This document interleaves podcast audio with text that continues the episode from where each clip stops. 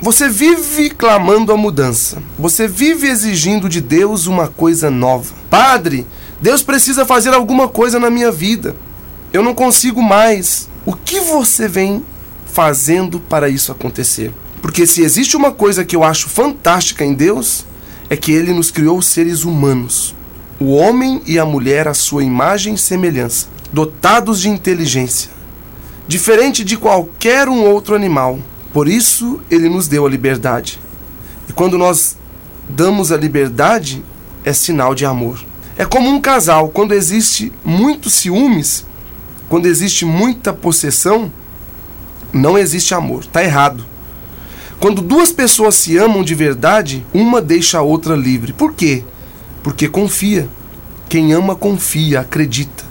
Quem ama, vive a verdade. Se você não consegue mais viver em paz, porque tem muitos ciúmes, é sinal de que você ainda não sabe o que é amar, o que é o amor. Um casal que se ama não se preocupa de jeito nenhum. Eles vivem a liberdade, tanto ele quanto ela. Só ama aquele que conhece a liberdade. O amor ele se dá na liberdade, na verdade. Aliás, o amor é a verdade. Lembre-se, São Francisco de Assis nos ensina: Senhor, Fazei-me um instrumento de vossa paz. Onde houver ódio, que eu leve o amor. Onde houver ofensa, que eu leve a união. Onde houver dúvida, que eu leve a fé.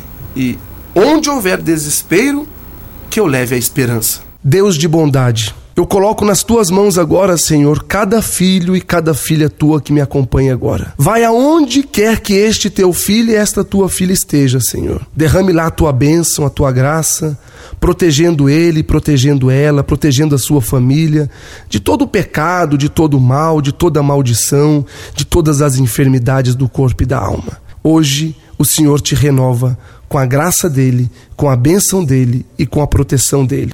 E por intercessão de Nossa Senhora, desça sobre você, meu irmão, sobre você, minha irmã, a bênção de Deus em nome do Pai e do Filho e do Espírito Santo. Amém.